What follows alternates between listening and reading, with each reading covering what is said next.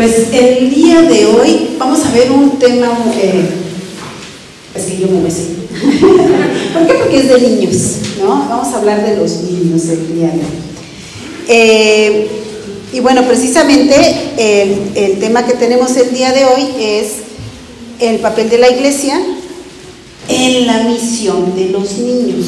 Y no vamos a hablar solamente de la misión que tienen dentro de la iglesia, sino lo que, lo que ellos desarrollan como personas, como individuos, como seres humanos, ¿sí? como, crear, como criaturas de, de nuestro Dios. Entonces, es que lo siento muy arriba. Está más alta la hermana que yo. Bien, pues vamos a, a, hablar un poquito precisamente, la siguiente hermana, por favor. Ahí está. Eh, vamos a hablar de este versículo en específico, que, decí, que dice, quienes lo oían se preguntaban. ¿Qué se preguntaban, hermanos? ¿Qué se preguntaban? ¿Qué llegará a ser de este niño? ¿Qué llegará a ser de este niño? ¿De quién? ¿De qué niño habla? De Juan. De Juan. ¿Por qué? Porque lo que, la historia que acabamos de ver, o sea, fue algo totalmente que salió del común, ¿no? Tan solo que eran ya personas de mayor edad, que, que este, supieron que algo pasó dentro del templo, que se quedó mudo y que cuando se suponía que se debería de llamar como el papá, digo que se llamaba ¿no? O sea, se rompió totalmente allí un esquema, ¿no? Y bueno, la siguiente hermana, por favor.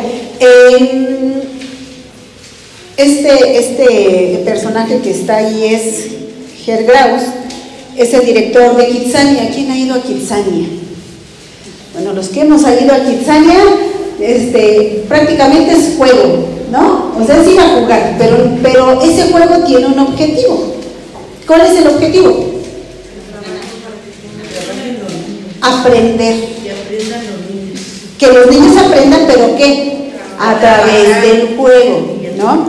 Bien, pues precisamente este personaje, eh, él decía en una de sus conferencias, en esta conferencia de los niños solo pueden aspirar a lo que saben que existe, el papel que jugamos, hablando de los adultos.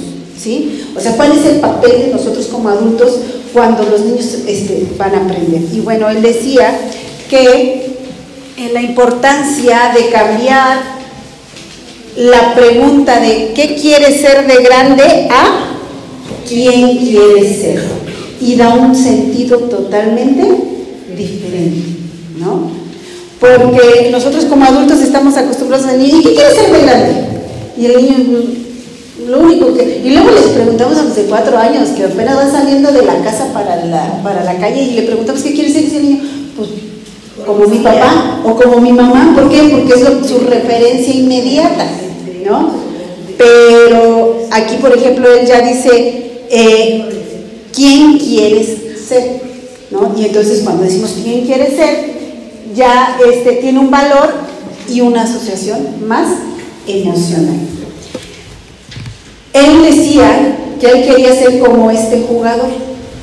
¿sí? Este jugador es, yo no sé cómo se dice, pero los que son pues, fanáticos del fútbol, si lo pueden, este, si me pueden decir cómo se dice, y si no, eh, bueno, aquí dice Cruyff, ¿no? Cruyff decía que eh, a él le hubiera gustado ser, bueno, al personaje anterior le hubiera gustado ser él. ¿Por qué? No porque era futbolista, sino porque él puso una escuela. Y entonces en esa escuela él decía que jugar fuera de la escuela debería de ser una materia en la escuela, lo que inspiró en el futuro a creer que la educación ocurre más allá del aula. ¿no? Y los niños no van a aprender a la escuela de la vida, los niños solo van a desarrollar habilidades en la escuela y a veces eso es lo que no alcanzamos a entender en las familias. Nosotros decimos, ay, ya tiene tres años, mándalo al preescolar para que ahora sí lo eduque, ¿no? No, nos, nosotros la responsabilidad es nuestra. La responsabilidad de cada uno de los, de, de los niños es de, del adulto que está cerca de él, y en este caso es de los padres o de las familias. Eh, la gente suele ver a los niños con algunas destrezas y algunas habilidades.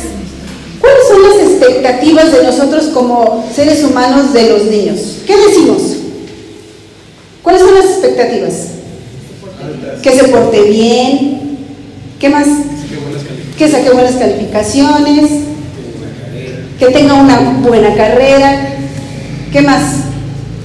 Que sea un buen ciudadano. Que tenga una buena esposa, que tenga un buen esposo. Que sea honrado. Que sea honrado. Y esas son nuestras expectativas. Y entonces cuando vemos que un niño está con, con esas expectativas que nosotros formamos, nos empezamos a idear y decimos, wow, este va a ser un niño de éxito. ¿No? Pero, eh, ah, no, perdón, la anterior.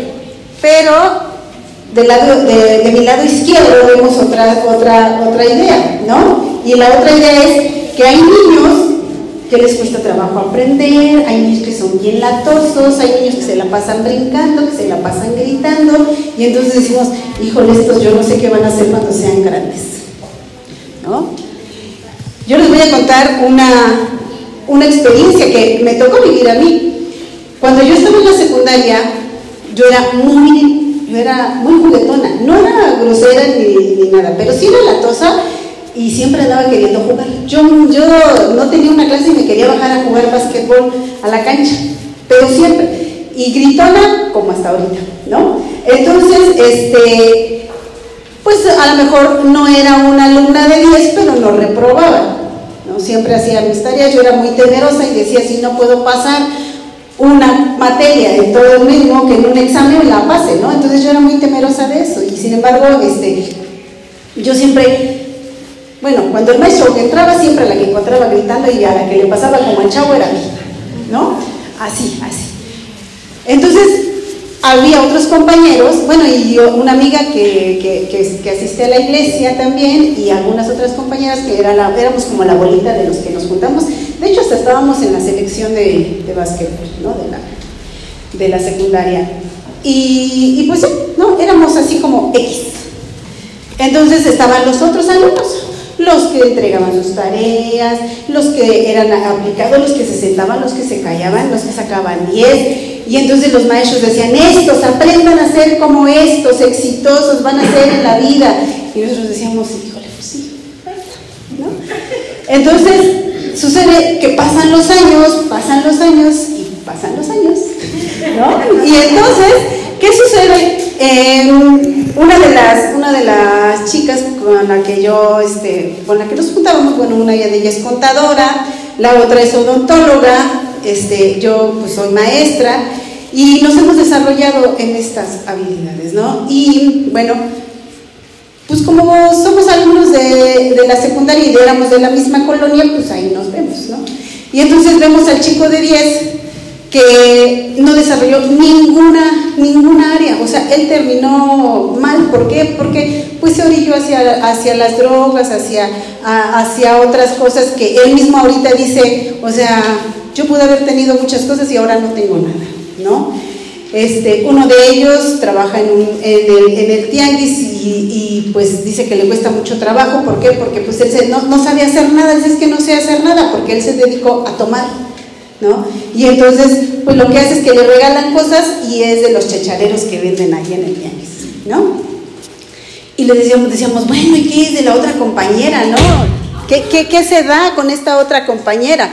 El caso es que de todos los de 10 no conocemos a uno que haya hecho lo que nosotros decimos haya tenido éxito en la vida, ¿no? Y bueno, tanto trabajo que me costó hacer la presentación, hermanos.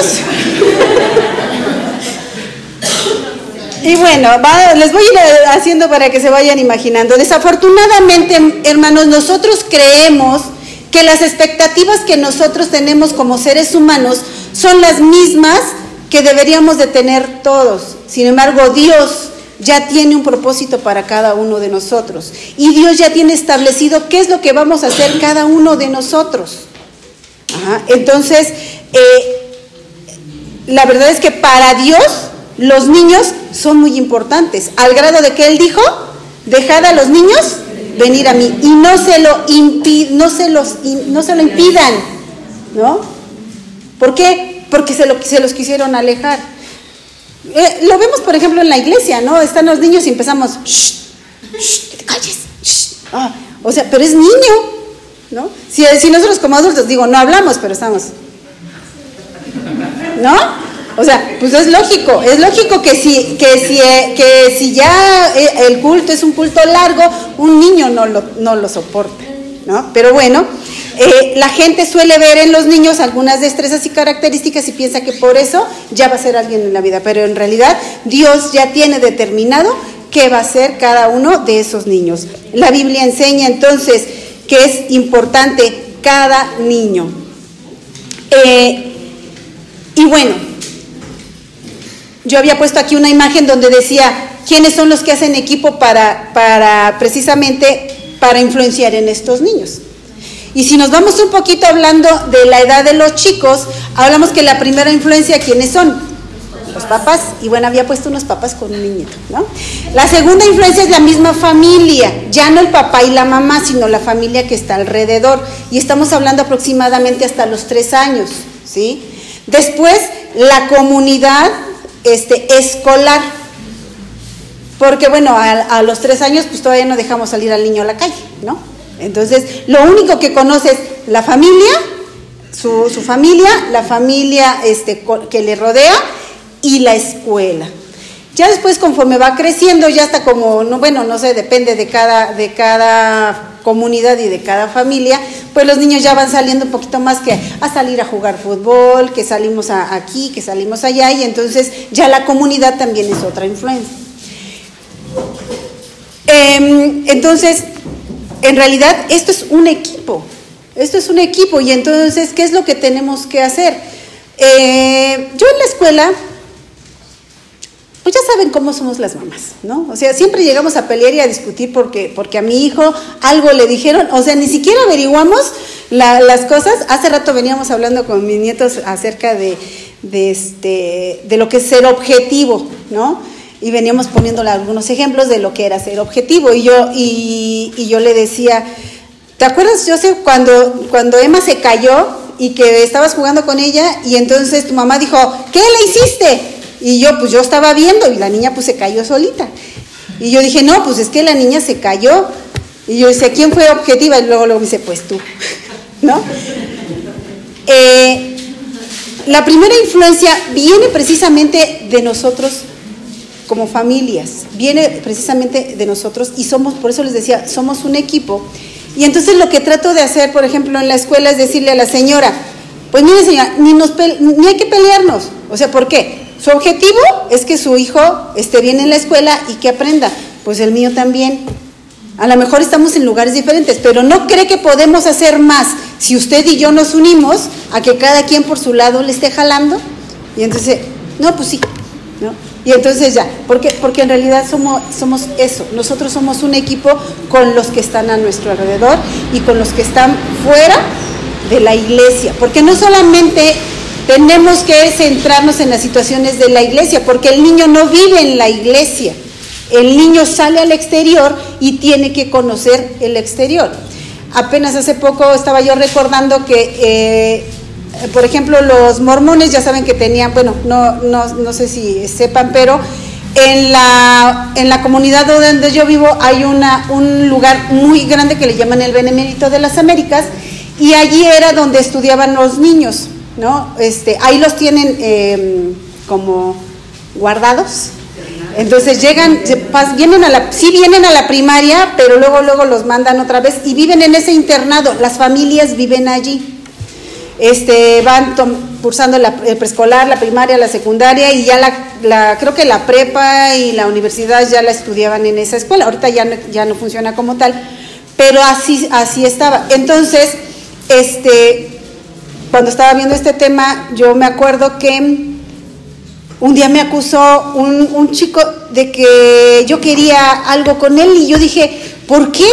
Y dice, pues es que, dice, dice la maestra, pues es que este, él siente que es muy amable y que es muy, este, eh, muy sincera y, que, lo saluda. Dije, bueno, sí, y ya después me enteré que era de los niños que estaban allá adentro. O sea, ya cualquier situación que se presentara que no estuviera adentro, pues ya le, ya le causaba temor. No sé qué le habrán dicho en su casa, ten cuidado, ten cuidado con esto, ten cuidado con aquello. Y, y bueno, el hecho de no dejarlos conocer el exterior también es un peligro. Claro que no los vamos a dejar, ¿no? Tenemos que estar con ellos. Eh, pero ¿cuál es el papel de la iglesia en la misión de los niños? ¿Cuál es ese papel? El, primer punto, hermanos, es que somos una iglesia que puede influenciar a medida que somos conscientes de lo importante que son en el reino de Dios. Porque la Biblia dice, porque de tales es el reino de los cielos. La iglesia tiene un papel muy importante en, ese desarrollo, eh, en esa educación espiritual. La iglesia se tiene que encargar mucho de atender la situación espiritual de los niños. Pero como les decía hace un momento, no solamente la situación espiritual, sino también todo lo que influya en su vida como cristiano. Los padres son los primeros responsables, pero la iglesia apoya en gran manera este trabajo. De hecho, eh, la iglesia podemos ayudar a reforzar, pero también a destruir lo que los papás hacen. ¿no? Y cualquiera de las dos cosas puede ser positiva, aunque este, se escuche así como que, ¿cómo que va a destruir lo que estamos construyendo como papás? Pues porque a veces no es lo correcto. De hecho, eh, nosotros deberíamos de preguntarnos cómo podemos como iglesia ayudar a que los niños conozcan a Jesús como su Salvador. Ah, hermano, un favor, ¿me podrías pasar mi compu? Ah, creo que la metí.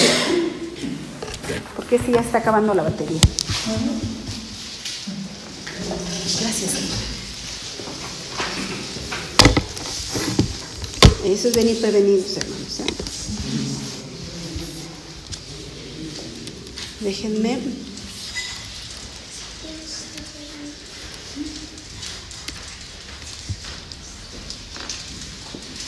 ¿Cómo entonces decía, cómo debemos eh, la iglesia, en nuestra misión, apoyar a los niños. Primero, debemos enseñarlos a conocer de Dios. Eso es lo básico. Desde que nacen los niños, tenemos la fortuna de que la iglesia puede atenderlos. Desde que son bebés. Porque aquí en la iglesia hasta cunero este, hay, ¿no? Bueno, había porque cuando teníamos bebés, pero este, había precisamente. Esa es una ventaja, que nosotros como iglesia tenemos una gran ventaja que no tiene, por ejemplo, la escuela. Yo les decía a los papás, pues es que yo no puedo competir con cuatro horas con todas las que pasan con ustedes, ¿no? Y aquí les, damos un, les vamos formando hábitos, pero pues después de las cuatro horas ya saben que fuera de la casa, pues digo, fuera de la escuela, ya esos hábitos ya no, ya no pertenecen a su, a su realidad. Debemos enseñar a conocerlos a, Dios y a Jesucristo, a Jesucristo, hermanos. Pero no solamente hablarles de la salvación, sino enseñar que Dios es el creador, que Dios es el sustentador de todo lo que existe, pero también es su salvador. Por eso debemos de apoyar el ministerio infantil. Por eso debemos orar, gracias, por los niños. Y debería de ser una costumbre que deberíamos de tener como iglesia de todos los domingos, orar por cada niño y orar por nombre, porque ¿cuántos conocemos los nombres de los niños? Pues no los que somos sus maestros, ¿no? Y más a los que son bien latosos porque nos aprendemos los nombres, ¿no? De tanto Luis, Luis, Luis, Luis, pues ya me acordé que Luis es el, y me hace el nombre de Luis, ¿no? Yo les decía a, las maestras, debemos de ocuparnos más de esos niños que conocemos todos de aquellos que no, que no conocemos, porque yo les decía, es el, Juanito de todas las escuelas y pues ya sabemos qué quiere decir eso en, el magisterio, ¿no? O sea, el niño que más se conoce es porque es el más latoso, pero es el que más necesita. Hay que orar por ellos, pero también, hermanos, hay que enseñar a fortalecer su vida. Hay que enseñarlos cuál es el camino correcto y hablando de, la iglesia, ¿no? Pero también la iglesia en la misión de los niños debe de fortalecer. ¿Qué debe de fortalecer? De esto les voy a hablar muy rápido porque vamos a, verlo en otro punto este, posterior, pero tenemos que fortalecer con el discipulado. No discipulamos a nuestros niños en la iglesia. Los discipulamos cuando ya van a cumplir 12 años y decimos es porque ya tiene que hacer su profesión. Pero deberíamos de tener un, momento muy específico de discipulado permanente para los niños, una consejería para los padres, ¿no? e inclusive consejería para los niños. Porque cuando ya los niños ya están entre los 11, 12, este, no los aguantamos, ¿no? O no los entendemos. Bueno, si ni ellos entienden ni ni se aguantan, pues imagínense nosotros, estamos en esa situación. Pero tener que ver la situación en que nosotros como papás no sabemos ya qué hacer, un consejero es también un maestro, es también, eh, en la escuela, en las escuelas nos llaman tutores, porque los tutores, una vez que el papá ya no está, nosotros entramos en función y nosotros somos como los papás de los niños, ¿no? Así es que cuando alguien escuchen que les digan el maestro, es que yo no soy su papá, pues no, ahí sí. Ahí sí es su papá. Mientras el papá no está, el maestro se convierte en el papá, ¿no? La consejería es bien importante, hermanos. Entonces, un, un discipulado y una consejería permanente debería de haber en la iglesia un evangelismo permanente también, enseñarles qué es Jesucristo, quién es Jesucristo y qué es el Evangelio. Otra de las cosas que la iglesia también tiene como misión es organizar, organizar eh, acciones, actividades en donde los niños estén involucrados. Todos los líderes de nuestra iglesia deberíamos de pensar que los niños tienen relevancia y que siempre deben de estar involucrados en las actividades. ¿Cómo qué? Como recoger ofrendas, como darle su ofrenda y su diezmo. O sea, enseñarles a los chicos a dar su diezmo también es importante. Orar por la ofrenda, que pasen a cantar, que pasen a hacer una lectura bíblica, porque nomás los invitamos cuando es el mes de la familia, este, y ya. Pero debería de ser un hábito de la iglesia involucrar a los niños en las actividades. La iglesia también tiene la misión de reconocer. Y en esta parte, hermanos, eh, para mí es bien eh, importante y yo siempre lo he manejado en, la escuela. A donde yo llego, en cualquier escuela donde yo llego, eh, yo le digo a los maestros, yo solo me les voy a pedir una cosa. A los niños los tratamos con respeto. ¿No? Porque si en casa, o sea, en casa solemos ser ofensivos con los niños, solemos ser irrespetuosos con los niños. Y el hecho de ser adultos nos hace pensar que podemos ofenderlos.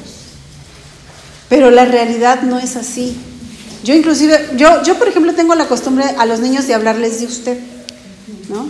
A los niños en la escuela, porque, a mí eso me facilita respetarlo, a mí. O sea, yo sé que muchos no, ¿no? Pero para mí sí.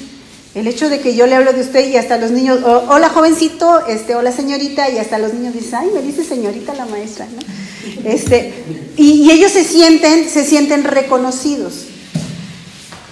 Nosotros debemos de reconocer dentro de la iglesia, hermanos, a nuestros pequeños, tratarlos con el respeto debido. A veces sucede que llega a la familia completa y saludamos a los papás y a los niños, no. Ah, bueno, ya.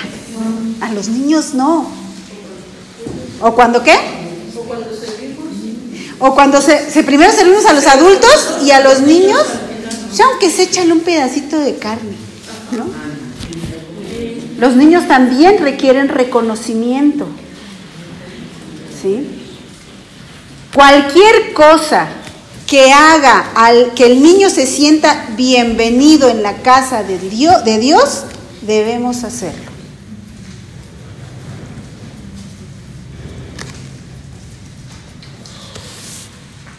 En Proverbios 22.6 que dice, instruye al niño en su camino y aun cuando fuere viejo, no se apartará de él, no se refiere precisamente al camino del Evangelio. Bueno, pues sí, yo creo que también sí, porque el Evangelio tiene un sentido y el Evangelio tiene, eh, es un estilo de vida, ¿no?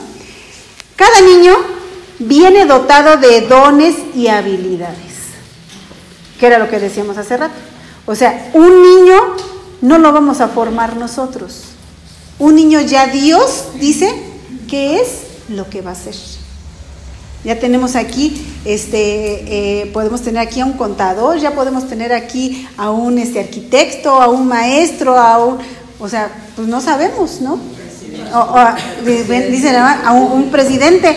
Yo me acuerdo que tenía una pequeñita en la escuela que desde que ella iba en tercero decía, yo voy a ser presidenta de la República, maestra. Yo no sé por qué lo decía, ¿no? Pero ella lo decía.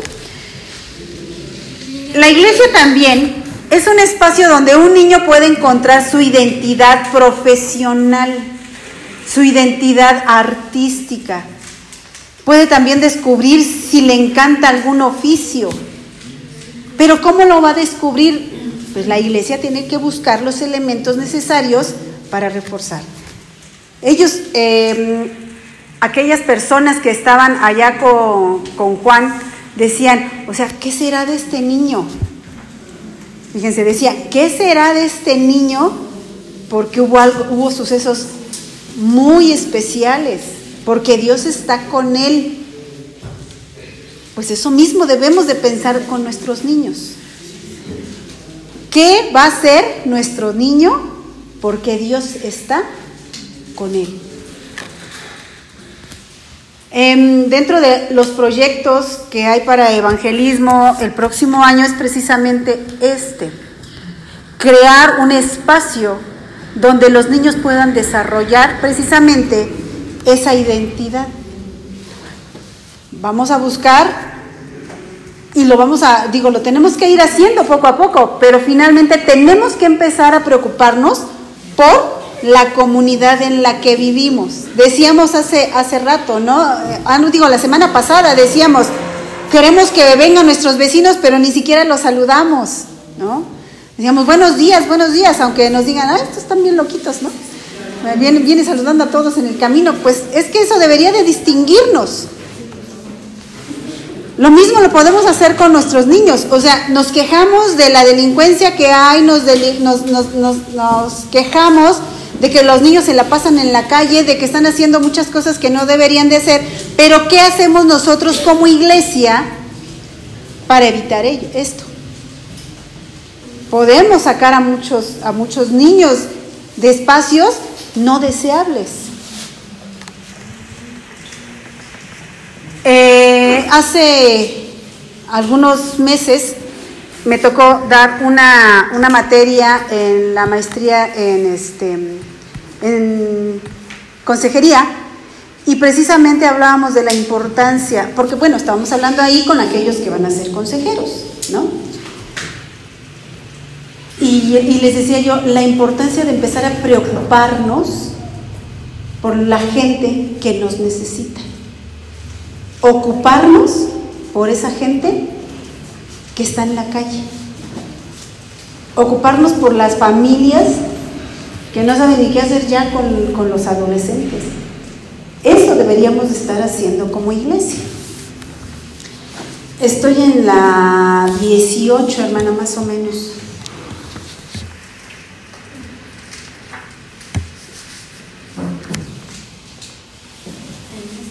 Es, a ver, más abajo, más, a la siguiente, allí. Por eso nosotros, hermanos, debemos a desarrollar primero dentro de la iglesia, que los niños participen en actividades del templo. Y decíamos que empiecen a dirigir en el culto, desarrollar su liderazgo. Porque ustedes a lo mejor no se dan cuenta, pero los que somos maestros, bien que nos damos cuenta quién es líder, ¿no? Pues hay que desarrollarlo. Hay que incluirlos en las planeaciones que hacemos en la iglesia, porque aunque no lo, aunque no lo crean, los niños tienen muy buenas ideas. Hay que involucrarlos en la predicación, hay que involucrarlos en el evangelismo. ¿Los vieron el domingo pasado? ¿Quiénes eran los más emocionados en ir a entregar las, las, paletitas y las galletitas? Y ahí estaban toque y ¿no? Y uno les tocando para que no abran, ¿no? Y ellos, ¿no? Involucrarlos en el evangelismo, involucrarlos en el canto, involucrarlos en la música. ¿Ustedes se imaginan que la iglesia fuera formadora de músicos? De aquellos chicos que están en la calle y que no tienen qué hacer, ¿se lo pueden imaginar, hermanos? Yo sí me lo imagino. Y, este, y de repente eh, lo, dice, lo, sueño, pero creo que Dios nos está poniendo algo, ¿no? La siguiente, hay que motivarlos. Hermanos, los papás no son los únicos responsables de que los chicos crezcan en la iglesia. Cada uno de los que estamos aquí somos responsables de que su crecimiento sea correcto. Por eso hay que enseñarlos a tomar decisiones. En la actualidad, los papás le quieren solucionar todo a los niños.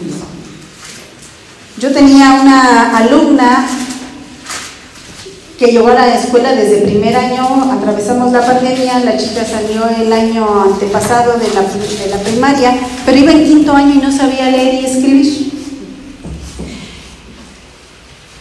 Y entonces era curioso porque en la casa, en la escuela no trabajaba nada, pues era lógico, no sabía leer y escribir. O sea, ella creía que nosotros creíamos que ella no sabía, que ella sabía leer y escribir. Pero nunca terminaba las actividades en la escuela. Entonces, ¿qué es lo que hacía? Llegaba a casa y la mamá le hacía, la mamá y las hermanas le hacían todo lo que había hecho, no había hecho en la escuela, más la tarea. Y llegaba a la escuela y entregaba las tareas. Cuando estuvimos en pandemia, pues sucedió eso. Ella entregaba todo y salió con 10, ¿no? Hasta que entonces le dije al maestro, ya en sexto año, el maestro, un excelente maestro, yo le decía, maestro, empiece a crear este, la necesidad de leer y escribir. Busque las estrategias. Y entonces empezó a hacer actividades que la niña quería participar. Y entonces, pues no podía, porque involucraban la lectura y la escritura. Y ella este, buscaba cómo hacerle, pero no podía. Hasta que se acercó al maestro y le dijo, maestro, no sé leer ni no sé escribir. ¿Me quiere enseñar? Ya estábamos a la mitad de sexto año. Pues la niña salió aprendiendo a leer y escribir, porque se le generó una necesidad. Nosotros no estamos, hermanos, para solucionarles la vida a los niños. Estamos para ayudarles a que tomen buenas decisiones, a fortalecer su confianza, a darles seguridad y que aprendan a ser determinantes. Pero no lo vamos a lograr si les damos todo. Pero aquí involucra mucho el trabajo que podemos hacer. ¿Por qué? Porque entonces no es decirle cómo, qué hacer, sino que pregúntenles, cuestionenlos, ¿y cómo crees que lo puedes hacer? ¿Y cómo lo, o cómo lo podemos solucionar? Y cuando se equivoque, pues sí, tiene que entender que se equivocó. Pero como cualquier ser humano. ¿no? A veces hacemos sentir a los niños como que el equivocarse es lo peor que hay en la vida. Pero si nosotros en lugar de decirle, ah, de veras, bueno, yo tenía un alumno que una vez estábamos este, jugando y les decíamos que, querían ser. Y él dijo, yo quiero ser un burro. ¿Cómo que quieres ser un burro? Sí. ¿Por qué? Bueno, pues sucedió que toda la vida su mamá le decía, ¿quieres un burro? es que eres un burro. Y entonces cuando le dijimos, ¿qué quieres ser? Un burro. ¿no? Porque la mamá le decía que, que era un burro. ¿no? Y decía, es que yo no aprendo porque soy un burro. Es que yo no sé cómo hacerlo porque soy un burro. Esa era su, esa era su frase. Lo que debemos enseñar es a motivarlos, motivarlos en todo momento. Si ustedes ven a un niño en la iglesia que está haciendo algo y que no puede, a lo mejor es porque no está usando la técnica correcta. Entonces nosotros como adultos sí le podemos decir, ay, ¿y qué te, oye, ¿y qué, crees que harías si, lo hiciéramos de esta manera? El niño solito va a empezar a darse cuenta cómo lo puede hacer, pero la iglesia estamos en esa parte, ¿no? Mm, el vocabulario que se utiliza fuera de, la casa, bueno, a veces también en la casa se utiliza, ¿no? Y esto no se los puedo contar porque ya son palabras mayores. Pero había un chico que, cuando le pregunté que qué le estaba haciendo, qué le había hecho su compañero, pues con unas groserías me dijo, pues lo golpeé, ¿no? Y yo así como espantada, en mi vocabulario le decía, yo no digo groserías porque mi mamá me lavó la boca con jabón cuando era chiquita. Este, así les digo a mis niños, ¿no? Entonces, este, este niño me dice, pues le pegué, claro que con sus palabras. Y dice, es que no se dice así. Y dice, no, pues ¿cómo se dice? O sea, ni siquiera conocía otro vocabulario que, que, manejan en casa. Pero nosotros debemos de enseñar a nuestros chicos y cuando haya algo que no es correcto, como iglesia, cuando bautizamos, a ver, cuando bautiza a los niños, ¿qué nos dice el pastor a, los, a la iglesia? que somos responsables Que también nosotros somos responsables y ¿qué debemos de hacer?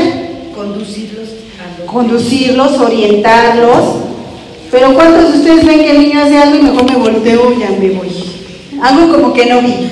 No, también podemos decirle, claro, nos podemos acercarnos con la mamá o con el papá y decirle, ¿sabe qué? Pero sí, hay, hay cosas muy sencillas. Hay cosas muy sencillas y no se hace así se hace de esta manera, O no se grita aquí, También hay que enseñarlos a que hay espacios y que hay lugares y que hay momentos, Entonces, esa es otra forma de, cómo la iglesia se involucra en el trabajo con los niños. También reconociendo sus talentos. Los talentos ya los traemos, Dios nos los da y nos ayuda a desarrollar y, los desarrollamos.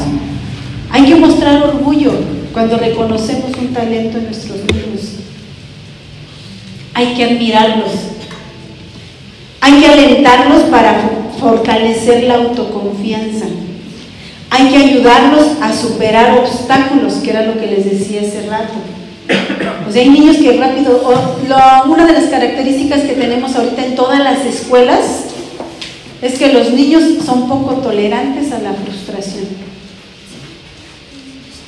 Y bueno, dice este, el pastor y la hermana Mirna, pues gracias a eso tienen mucho trabajo, ¿no? Pero la iglesia también debe de encargarse de enseñarle a los chicos. O sea, pues sí, te equivocaste, pues vuelvo a hacer. Yo le decía a los, cuando hacen los, niños hacen los dibujos y dices que salió bien feo, no te preocupes, todo se puede arreglar. Y agarramos colores y le ponemos otras cosas y, lo mejoramos, ¿no? Entonces, ya, si no se puede, pues ya le damos una hoja blanca. Volver a hacer, ¿no? Ayudarlo a superar los obstáculos, incrementar la autoestima y desarrollar la autoestima.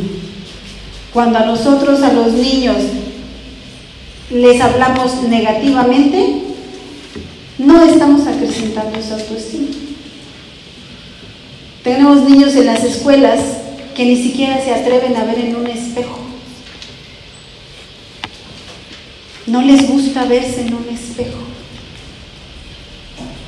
Sobre todo las mujeres. ¿Por qué? No sé. Pero un hombre todavía se espejo. ¡Ah! ¡Qué guapo te ves, ¿no? Y las mujeres decimos, ¡ay, esa cara!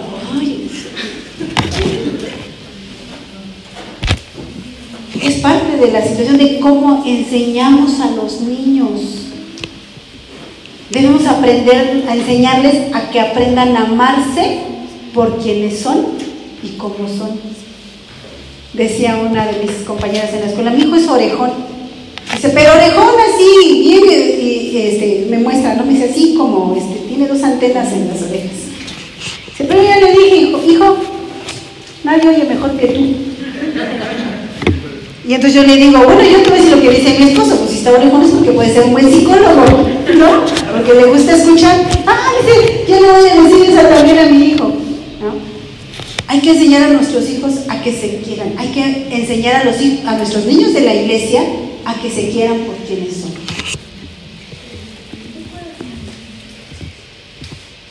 La iglesia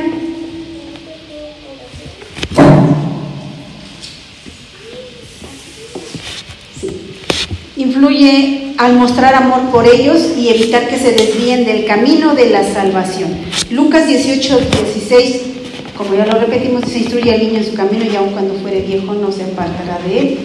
La siguiente dice, Jesús se refirió a tener cuidado de no obstruir el crecimiento espiritual de los niños. ¿Cómo la iglesia puede obstruir el crecimiento espiritual de los niños? La siguiente, la iglesia descuida a los niños cuando no los llevamos al templo a convivir con la iglesia. Hay muchos papás que lo castigan y dicen, ahora te quedas. El niño dice, uy, qué mal, pues me voy a quedar yo solo, ¿no? Algunos dicen, y más si son grandes, ¿no? También la iglesia descuida a los niños cuando no los dejamos participar en las actividades de que la iglesia prepara para ellos. En la iglesia donde estábamos antes, a mí me tocó trabajar con los intermedios, yo, yo trabajaba con los intermedios y, este, y nos íbamos, nos íbamos de aquí, nos íbamos a, pasear, bueno, siempre me llevaban ellos, ellos me llevaban, ¿eh? porque ellos eran los que me invitaban me decían, este, hermana, vámonos, vámonos, nos queremos ir aquí, nos queremos. Nos fuimos una vez a, a, a Teques, a ¿cómo se llama? Teques. Tequisquiapan. No, acá en Morelos, Morelos.